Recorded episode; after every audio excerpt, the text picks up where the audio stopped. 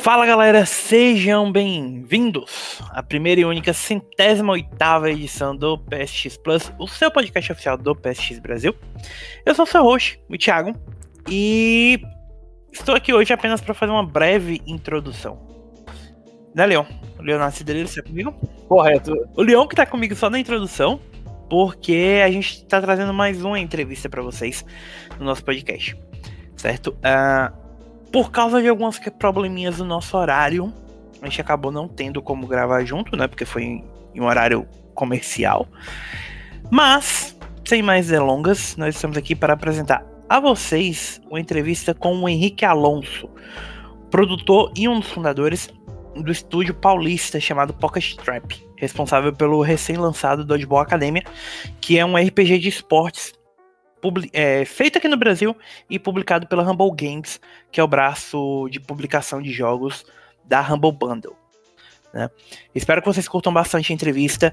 O Henrique estava um pouquinho tímido no começo, mas ele foi se soltando à medida que a gente foi conversando e o papo ficou muito legal. E outra, pessoal, não deixem de curtir, compartilhar, comentar, mostrar para seus amigos e se preparem, pois se tudo der certo, a gente vai estar tá fazendo uma live aí com um desenvolvedor bastante conhecido aqui do Brasil, ou não, né, Thiago? Exatamente. E, não, vai ser uma live exclusiva com um desenvolvedor que ninguém no mundo conseguiu entrevistar. Mas nós conseguimos e vai ser bizarro. É uma pessoa que, inclusive, já recebi várias DMs no Twitter me perguntando como a gente consegue contato com ele. Então, se você está interessado, fiquem de olho lá no twitch.tv psxbrasil. Ao longo dos próximos dias, a gente vai estar tá dando mais detalhes para vocês sobre quando vai rolar essa live e o que, que vai acontecer nela. Tá bom? É, bom, sem mais delongas, vamos lá. Ah, sigam o a Pocket Trap e o Henrique nas redes sociais deles, que é só procurarem Pocket Trap no Twitter e no Facebook, que são as que eles usam. E se vocês estão ouvindo isso e resolvendo seguir eles, marquem a gente lá no, no Twitter, no PS3Brasil, ou se quiserem também conversar comigo sobre o jogo, arroba Alencart, underline. E lembrando que tem análise no site, do Dodgeball Academy. A análise já tá lá no site, foi escrita por mim. Só um pequeno spoiler do que vocês podem esperar do jogo. Hoje é meu jogo feito no Brasil preferido de todos os tempos. Então, o papo vale a pena. E é isso então. Sem mais delongas, fiquem com esse papo maravilhoso com o Henrique Alonso. Valeu. Oi, Thiago, tudo bom? Tudo bem, Henrique, você? Prazer. Prazer. Tudo ótimo. bom, deixa eu te falar. Eu queria, só pra gente conversar um pouco antes de, de, de começar propriamente a entrevista, eu queria falar um pouco sobre a Pocket Trap. Ok. Só contar um pouco, pessoal, a história do estúdio e uhum. depois a gente falar sobre o jogo. Bom, antes de mais nada, eu sou um dos sócios, né? Eu sou produtor na Pocket Trap e um dos cofundadores também de lá. Nós somos três sócios, né? Sou eu, o Henrique Lorenzi, que é o nosso programador, e o Rodrigo Zangelmi, que cuida mais da parte de arte, principalmente. Ele não se envolveu tanto no Dodgeball, mas ele é um dos sócios da Pocket Trap. E ele não se envolveu tanto no Dodgeball porque ele estava trabalhando muito na, na série animada do Ninjin que a gente tem também e estava tocando em paralelo os dois projetos, né? Bom, e sobre a e sobre a Pocket em si, a gente fundou ela em 2013, né? Nosso primeiro a gente ao longo desses anos desenvolveu muitos jogos para parceiros, jogos a gente já fez jogo para celular, a gente já fez jogo para web mas a gente foca principalmente em fazer nossos próprios jogos autorais, né? Como o Dodgeball e o e a nossa franquia, né, que a gente fala que é o Ninjin, que eu falei agora há pouco que tem uma série também. E meio que a Pocket nasceu junto com o Ninjin, assim, ele começou com um jogo de celular que a gente tinha e aí e aí depois a gente resolveu fazer tipo um reboot para consoles, que foi o Ninjin Clash of Cards que lançou em 2018. Foi o nosso primeiro grande jogo para console e PC. E agora sim, o nosso foco é especialmente esse mesmo, fazer propriedades intelectuais, né, IPs que a gente fala que possam servir para jogo, mas também que possam ir caminhar em outros, outras mídias, como séries, quadrinhos e tal. Então, esse é, é o que a gente gosta, essa é a nossa paixão mesmo, né? Criar jogos assim que tem essa cara mais autoral e que também possa virar desenho animado e tudo mais. É, eu acho que a o legado de vocês trabalhando com Cartoon Network mostra um pouco no resultado final do Dodgeball Academia. Né? Ah, sim, Porque também. Acho que. Uhum. É um Não, jogo também... que tem muito ar de desenho animado. Sim, sim. E no caso do Dodgeball, especificamente, né? Ele foi um projeto que nasceu de uma parceria entre a gente e o Ivan Freire, que é um artista que também fez a mesma faculdade que eu, ele também é formado em design de games, mas que ele, ao longo desses anos, a gente se formou faz tempo já. Eu, eu me formei acho que faz uns sete anos. E ao longo desse tempo o Ivan trabalhou muito, ele trabalhou um pouco com o jogo, mas ele trabalhou muito com animação também. Então ele acho que dá para perceber isso. Tem um a gente tem uma conexão muito forte com a animação, né? E tanto o Ivan que criou todos os personagens e criou meio que o universo do Dodgeball nessa parceria com a gente, quanto a resto da equipe, muitas pessoas vieram da, do campo de animação, né? Então, tinha inclusive vários artistas nossos que eles nunca tinham trabalhado com game antes, então foi uma experiência bastante interessante. Então a gente caminha muito junto assim com, com o pessoal de animação e enfim, né, artista acho que ele se adapta, né, a qualquer mídia, né? Então, quando o artista é bom, ele basta ali algumas horas para ele começar a aprender mesmo só as coisas específicas de trabalhar com games e pronto, sabe? Já sai tocando. O Ivan que trabalhou no Despertar das Tartarugas Ninjas, né? Do, a, a série animada. Ele, ele trabalhou também nas. Ele trabalhou no Victor e Valentino, se eu não me engano, que é uma outra série do Cartoon. Acho que trabalhou um pouco nas Tartarugas Ninjas também. É, o Ivan ele já passou por muitas séries, eu nem vou saber de cabeça todas, mas é, tanto estúdios aqui do Brasil quanto estúdios de fora, ele Olha. já prestou bastante serviço, sim. Então vamos lá. O Dodgeball Academia, uhum. admitindo bem, bem abertamente com, contigo. Claro. A primeira coisa que chama a atenção do jogo é justamente o estilo visual dele. Porque uhum. a gente sabe que, principalmente, esse ano nem tanto, porque com os efeitos da pandemia, a gente teve uma redução um pouco na, no ritmo que jogos estão saindo, né? Uhum. Mas a gente sabe que a indústria está passando por um momento em que talvez nunca tenha sido tão concorrido justamente porque tem mais, tem mais gente desenvolvendo, tem mais estúdios independentes trabalhando, Sem não dúvida. só aqui no Brasil, mas fora. O jogo de vocês chama muita atenção pelo estilo visual, que é a primeira coisa que, que chama impacto, o primeiro impacto que você tem. Uhum. E naquele período estavam saindo as demos dos estúdios brasileiros na Steam. Foi agora. Acho que deve ter um. um Steam Next Fest, né? Uhum. Isso.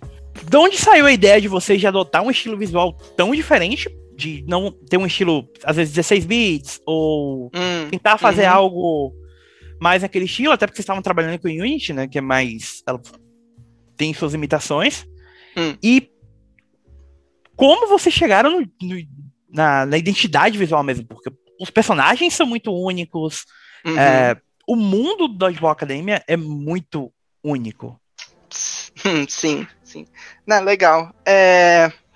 Acho que assim, os pers tantos personagens como a identidade no geral é muito.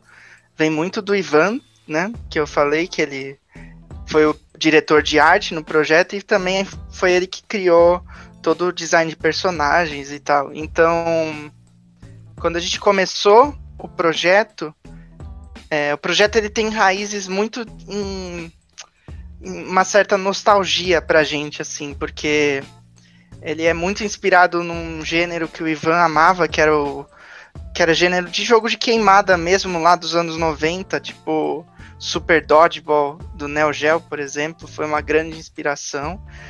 E também uma outra grande inspiração foi Mario Tennis de Game Boy. que era Eu um... ia perguntar isso para você.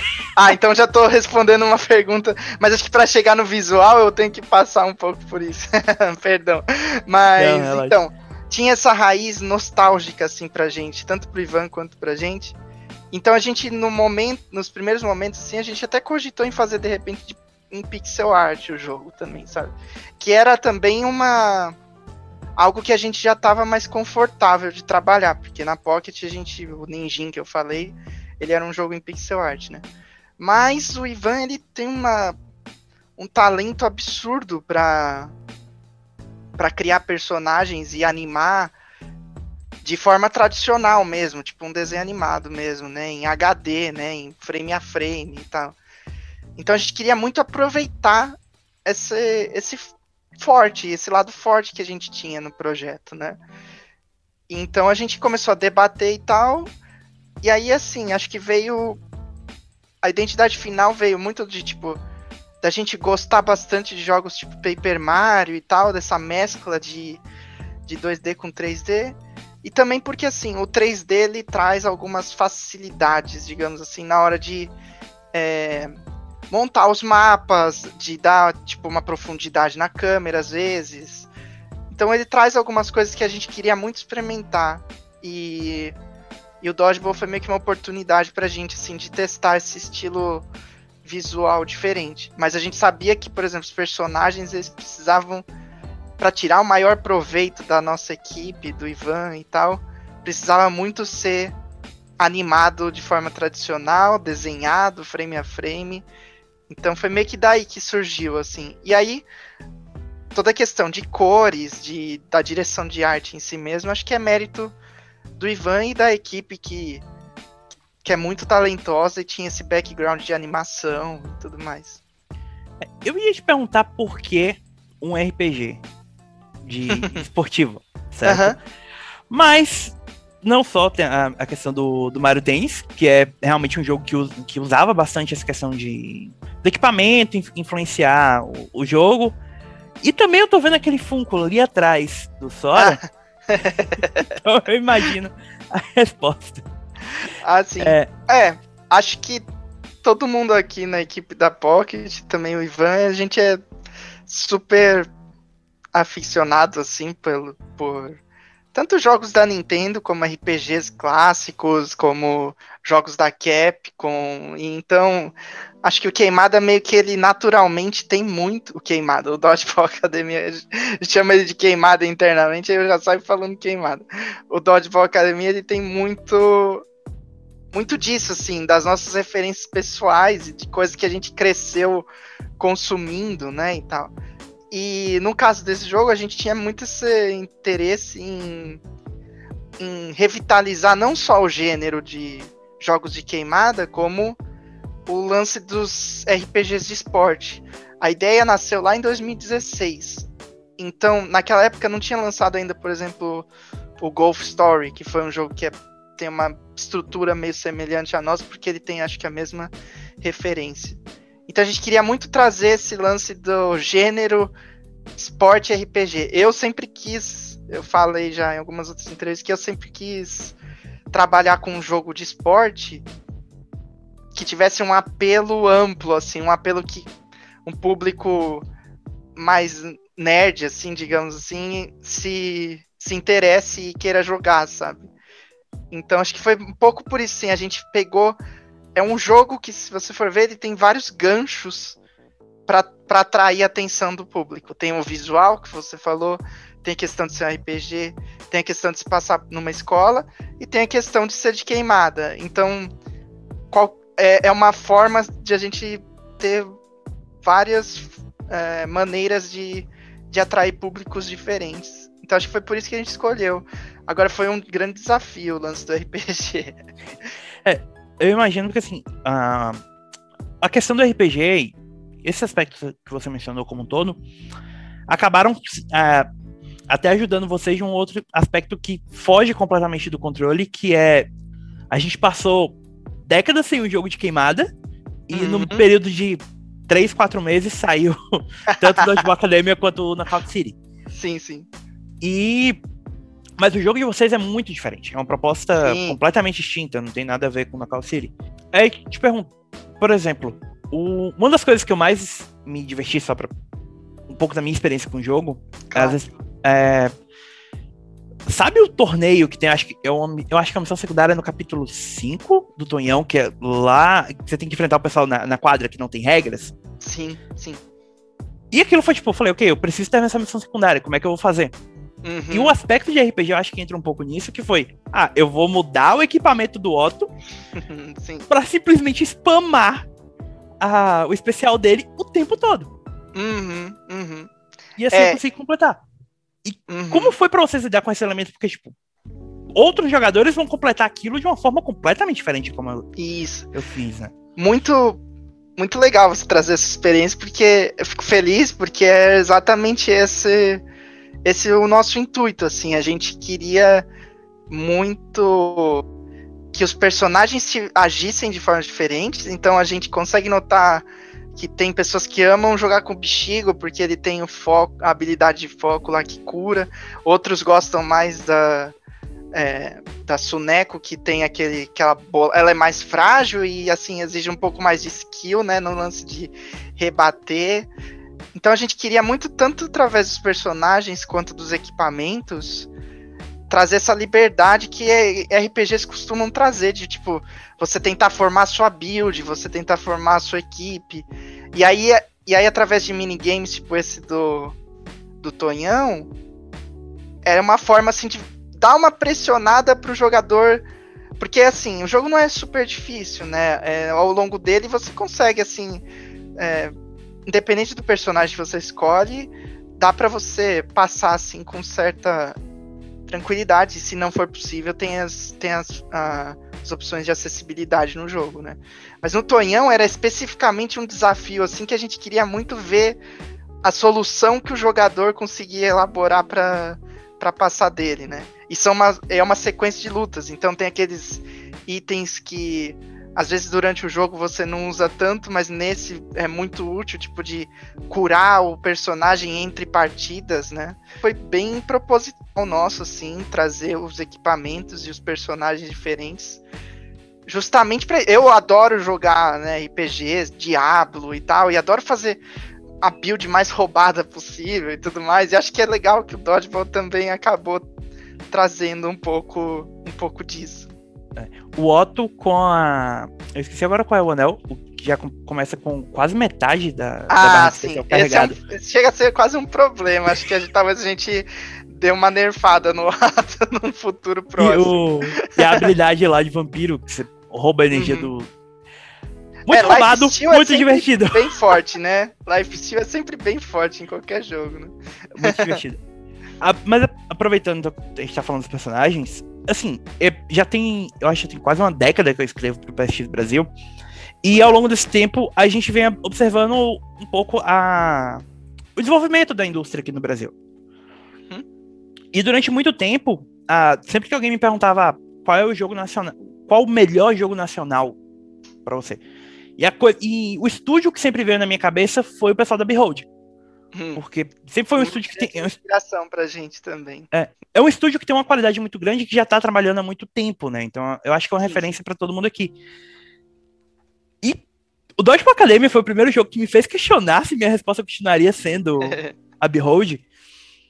Porque, mais do que um bom jogo, isso é uma coisa que até na minha análise eu fiz questão de falar, hum. é um bom jogo brasileiro. Vocês conseguiram capturar muito da experiência do que é ser adolescente em uma escola pública, particular, enfim, uhum, que seja, uhum. no Brasil. E a dinâmica entre os personagens, tipo, o Bexigo. Todo mundo tem um amigo medroso como o Bexigo. Ou uma amiga que fica se fazendo de. Uma amiga ou amigo que fica se fazendo de durona, mas é. Não, vou cuidar de todo mundo, tipo assim, né? Uhum. uhum. E, e aquela só, tipo, ah, porque o Otto é o protagonista, mas tem nada ali na cabeça. Isso. sim, sim. São estereótipos que a gente vê, tipo, os professores, enfim. Uhum. Tudo funciona muito bem. E como foi o processo de escrever esse roteiro? As referências que são muito muito uhum. boas. A, a, tia da cantina é, é uma das coisas mais geniais. é, total, né? eu adoro ela também. Eu gosto muito do, do resultado. e as pequenas referências que vocês colocaram também nos diálogos, de não só de cultura nerd, mas coisas que são realmente da, da realidade da gente no uhum. Brasil. Como foi o processo para é, criar isso? É, você praticamente respondeu boa parte da, da, da pergunta, porque é exatamente isso. Acho que tem muito da nossa vivência no jogo, sabe? Desde o início lá, que eu falei, né, que a ideia começou lá em 2016, a gente se reunia com o Ivan e a gente pegava vários blocos de post-it assim, e a gente ficava levantando coisas que a gente cotidianas que a gente viveu na escola, é, pessoas e personagens da nossa vida assim. E isso foi uma grande fonte de inspiração para pelo menos iniciar esse projeto, porque como se passa numa escola, a gente sempre soube que o jogo ia ser lançado para um público global, né? Mas a gente queria muito aproveitar essa oportunidade para, mesmo tendo um público global, trazer muita brasilidade sempre onde fosse possível. Então, é, a gente cresceu assistindo muito anime e jogando jogo japonês, né? E a gente sempre, nos jogos japoneses, tinha aquele lance lá de você comer onigiri e tal, né? E aí no nosso, agora, como é a gente, ao invés de colocar onigiri, por que não colocar coxinha, Sim. pão de queijo? um pudim. E, isso. E, e, trazer um pouco dessa cultura para fora, né? Assim, acho que não tem por que não, sabe? Foi uma oportunidade muito bacana pra gente isso. Então, o jogo tem muita referência e inspiração em desenhos, em animes, em desenhos animados que a gente cresceu assistindo e tal, mas tem muito também dessa nossa da nossa própria vida, nossa própria infância na escola, né? Tipo, eu não sei se hoje em dia na escola, nas escolas tem muita tem essa vitrine de salgado ainda, de risole, de coxinha e tal. Mas pra gente é, é, meio que era isso, e a gente queria pôr, né? Tinha, rolava uma nostalgia pessoal pra gente no projeto, que eu acho que acabou refletindo de uma forma bacana e que muita gente acabou se identificando também, isso é super legal. Mas a gente também não quis se prender muito na questão nostálgica, então a gente trouxe alguns elementos mais modernos, tipo lance de alguns termos meio recentes, tipo contatinho do zap e tal, né? Na, na localização deu para é, colocar e, e, e, acho que foi, foi bem bacana. Bom, acho acho que isso responde. Ah, mais uma coisa que o Otto, por exemplo, ele foi bastante inspirado no cachorrinho do Ivan. E é, tanto, tanto o, o nome dele é o mesmo nome do cachorrinho, acabou falecendo durante o desenvolvimento, mas Nossa. ficou essa homenagem, né? E tanto o nome quanto toda a personalidade, digamos assim, do, do personagem teve essa inspiração particular também pro, pro Ivan. Então, tem isso, sabe? No jogo são todos personagens novos e tal, mas cada um deles tem um pouquinho ali da equipe, né? É. No meio. Uma coisa que eu achei legal, que vocês tiveram bastante cuidado ainda nesse elemento da brasilidade do jogo, que é tentar colocar um pouco do sotaque de várias regiões do país ah, nos personagens. Acho que um dos momentos mais. Pessoalmente, tipo, eu sou baiano, né? Mas ah, meu legal. pai morou durante muito tempo em Recife. Uhum. Então, quando a, a menina. Eu esqueci agora o nome do personagem. A pirata. A Squid. Isso, a Squid. Quando ela manda um, um vice, eu falei, eu falei ah, que legal! que legal, que legal. Não, isso é muito bacana. Isso foi algo que o, nosso roteirista, o Thiago, ele trouxe. É, e eu achei super legal, assim, a gente super abraçou a ideia. A Squid, porque uma curiosidade é que o jogo, apesar da melhor experiência, pelo menos na minha opinião, seja jogar em português, a gente escreveu ele em inglês primeiro. É, e a Squid, ela tem um lance meio de pirata e tal. Sim. Só que, tipo, é, na versão português, o Thiago encontrou essa essa oportunidade de trazer um pouco de sotaque, um pouco de regiões diferentes, para ele, ao invés de, do lance de pirata, que é algo meio genérico de, de qualquer coisa, né? Então eu achei é, super assim, legal trazer isso. E... É, eu, talvez, eu, talvez o Thiago saiba, mas, por exemplo, a... não é necessariamente uma cultura de pirata, vai, mas o... a parte mais alta do Nordeste, principalmente é, Recife e Pernambuco como um todo, teve contato com piratas, não, né? Vai, corsários. é, uhum, holandeses, uhum. então sim, acaba sim, sim, falando exato. um pouco também com, com a tradição um da região, né? E isso ficou muito legal. Mas eu acabei jogando um pouco do jogo, óbvio, joguei o jogo todo em português, mas acabei uhum. voltando um pouco para jogar ele em inglês também. Só para mais para ah, ver qual, qual, era a diferença, né? Uhum. E uma coisa que chamou minha atenção foi não só o fato de que boa parte das piadas e dos diálogos funcionam perfeitamente em inglês. Se você não for brasileiro e uhum. jogar o jogo em inglês, o jogo é uma experiência com o mesmo nível de qualidade como vocês tiveram bastante cuidado na questão da acessibilidade, de poder usar dois idiomas. e outros elementos que a gente percebe que o jogo foi feito com muito carinho. Sim, sim. Como foi pra vocês essa parte de tornar o jogo mais acessível pra públicos diferentes, sem focar demais em, no público nacional da gente? né? É, acho que. De, novo, acho que é um- algo um pouco natural pra gente, porque. é, não- primeiro que não é a nossa primeira experiência com, com um jogo lan- sendo lançado pra fora, né? E segundo, porque as nossas principais referências, querendo ou não, são obras que vieram de fora, né? Então. Acho que foi meio natural, eu diria assim, né? Não, a gente fez um jogo que a gente ia amar jogar e que a gente acreditava que ia ser legal. A gente não pensou tanto assim, ai, será que.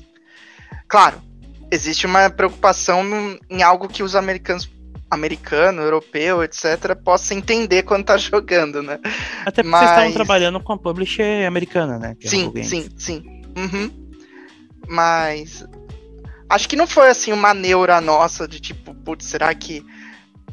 E acho que assim, teve partes que é algo, uma discussão meio. Vamos supor, um exemplo claro, assim, é o lance da, da discussão da pizza com ketchup, né? Sim. Pra gente tem um significado claro, né? essa- esse debate, porque rola muito. Pelo menos a gente é estúdio aqui de São Paulo, e, e tem lá o lance do. Principalmente o Rio de Janeiro, né? De colocar ketchup na pizza. Pra gente é uma discussão meio, meio cotidiana, assim, É. é algo que a gente se diverte. E pros americanos foi. Acho que teve uma interpretação um pouco diferente, porque eles nunca ouviram falar do, num lance de pôr ketchup na pizza, mas funcionou pra eles do mesmo jeito, sabe? Então a maioria das coisas acho que funciona pros dois públicos. Talvez não tenha a mesma conotação, mas não é algo assim super super alienígena a ponto de tipo, cara, não não, tem- não pegar a piada, sabe? Então, É a mesma coisa de colocar natural. abacaxi na pizza, por exemplo, que, que é uma coisa que não é um diálogo necessariamente, mas que tá nos itens, né? sim, tipo, certos personagens não gostam de determinados itens, Uhum. determinadas comidas ou bebidas, e acho que isso faz muito, muito E o- sentido, vocês muito cuidado com isso. E o lance de colocar o modo de aprendizado, né, que você falou, de dois idiomas, é uma feature que veio do meu sócio lá, do Lorenzi, que foi programador. Ele é um enorme entusiasta de, apren de aprender novos idiomas e tal, né? Então acho que é uma feature meio pessoal para ele, mas também tem muito do lance brasileiro nisso também, eu sinto, sabe? Que é a gente pelo menos cresceu precisando aprender alguns outros idiomas para jogar e tirar o maior proveito dos jogos, né?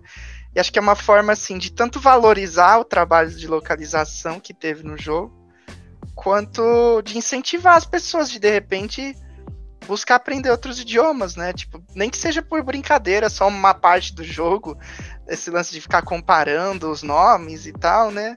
Se, se incentivar alguém a aprender alguma língua diferente, de repente um, um- alguém de fora aprender português, né? Seria super legal. É, eu falo, tipo, até por experiência própria. Eu, eu- mesmo minha mãe sendo professora de inglês, eu, eu- muito do que eu aprendi do idioma foi jogando A Link to the Past com um dicionário de inglês e português. Ah, idem, idem. Então, é muita nossa experiência mesmo. E assim, vamos lá. Vocês já estão começando a pensar qual é o próximo passo de vocês? Ou.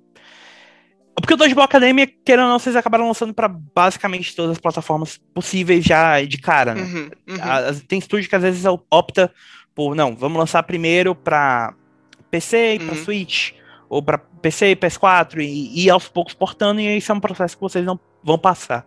É. Tem alguma possibilidade de a gente ter um DLC, ou vocês já estão pensando em algo É. maior? No momento o lançamento ainda tá meio recente, então a gente ainda tá focado em observar o pessoal jogando, absorver os feedbacks que a gente recebe, fazer algumas atualizações ainda, igual a gente já andou fazendo, de balanceamento, de correção. A gente tentou evitar o máximo de bug, mas às vezes acontece um ou outro. É, então a gente tá aí ainda focado né, nessa fase inicial do lançamento.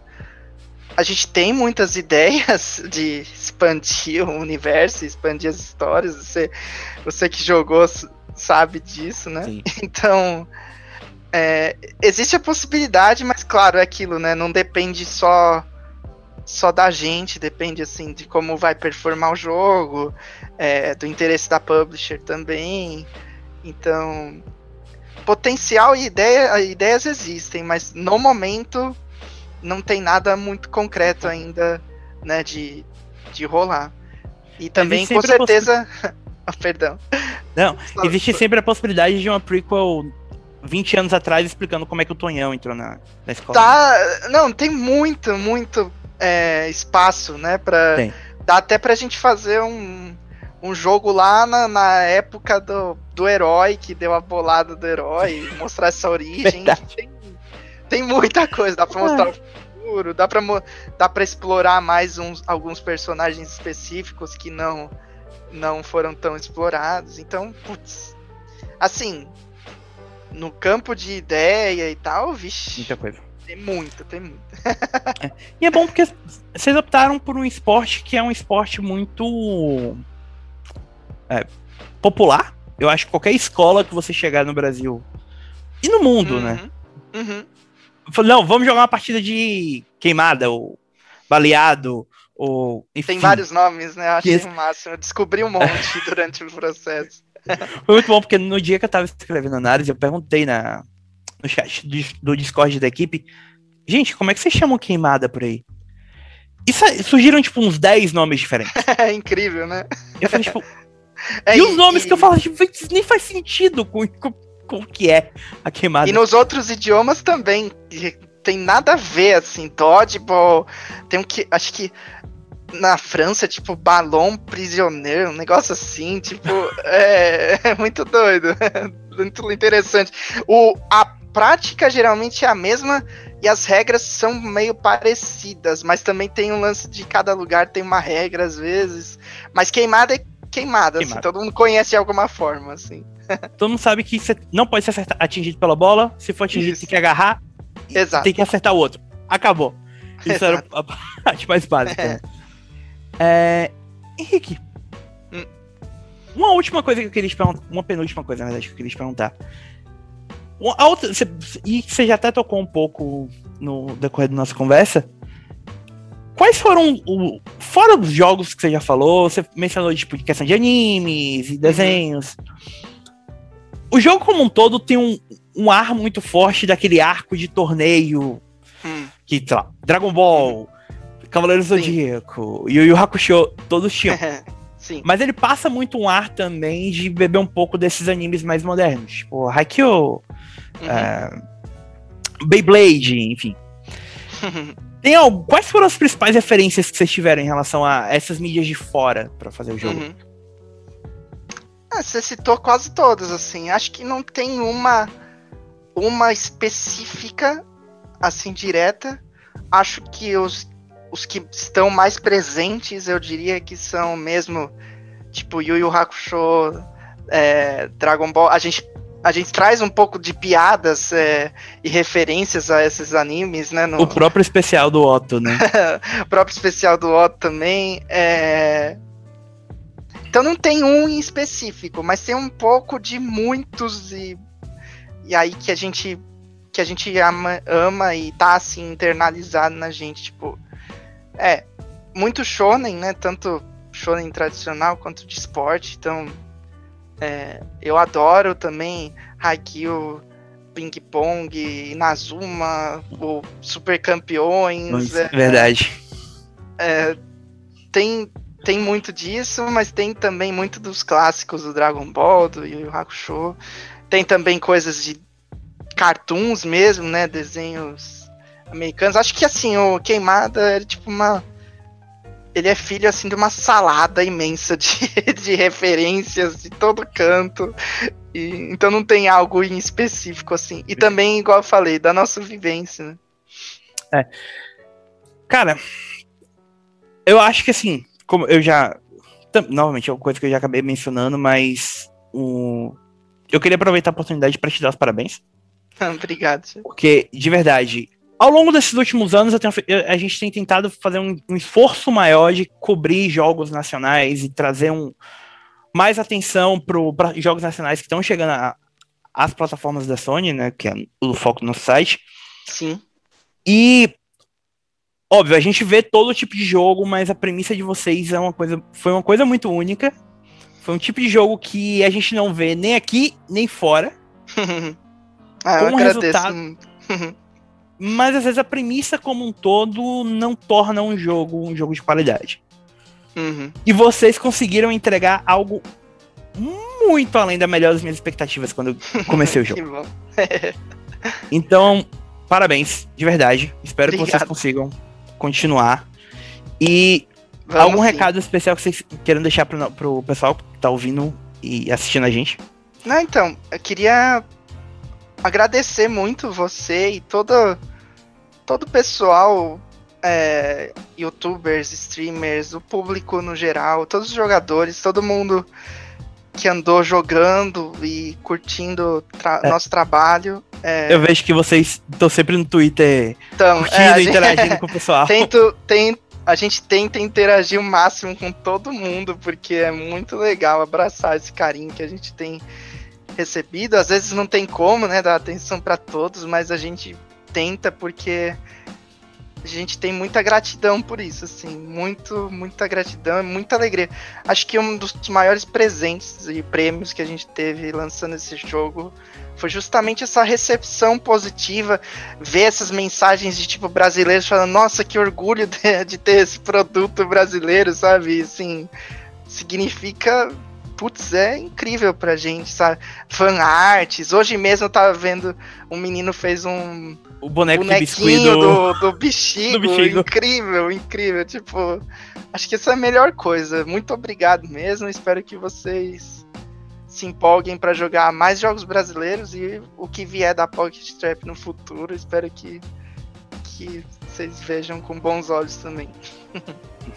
É, a gente vai estar sempre aqui esperando ansiosamente pelo próximo jogo de vocês. Que legal. Certo. E Obrigado. espero que em breve, quando essa situação toda se resolver, a, a gente possa sentar e conversar um pouco durante a BGS ou. Total. Nossa, não vejo a hora de voltar aos eventos pra dar um abraço em todo mundo, conhecer muita gente pessoalmente. Espero que sim. Vamos lá, só pra concluir então: Dodgeball Academia tá disponível no PC, no Xbox One e no Game Pass, Uhum. né? PlayStation Switch 4 e Switch. E PlayStation 4. Isso? Isso mesmo. E roda no PlayStation 5, obviamente, também. Sim. Belezinha. Sim. Inclusive foi por onde eu joguei, não tive. Eu falei isso na análise, mas registre-se. Não tive um problema com bug no jogo, Ai, a que legal. experiência todinha. Eu não sei Que se ótimo. foi. Não, não, Perfeito, a gente perfeito. trabalhou muito pra você ter essa experiência. Fico feliz. E olha que, assim, ah, tem um colega meu de podcast que é notório. Ele fez faculdade de desenvolvimento também e ele odeia Unity. Hum, Ele ah, fala mal do Unity demais, pra, principalmente para jogo 2D. E eu falo, Uhum. tipo, não, tudo bem, é, acontece, faz parte, mas com vocês o jogo rodou perfeitamente, então estão de parabéns mesmo. que bom. E onde é que o pessoal pode achar vocês nas redes sociais? É, no a gente tá mais presente no Facebook e no Twitter, né? Especialmente no Twitter, acho. É arroba PocketStrap, tudo junto. Então, tranquilo, pessoal, sigam lá o, Henrique. Uhum. E é isso. A gente vai ficando por aqui. Muito obrigado, Henrique. Eu que agradeço.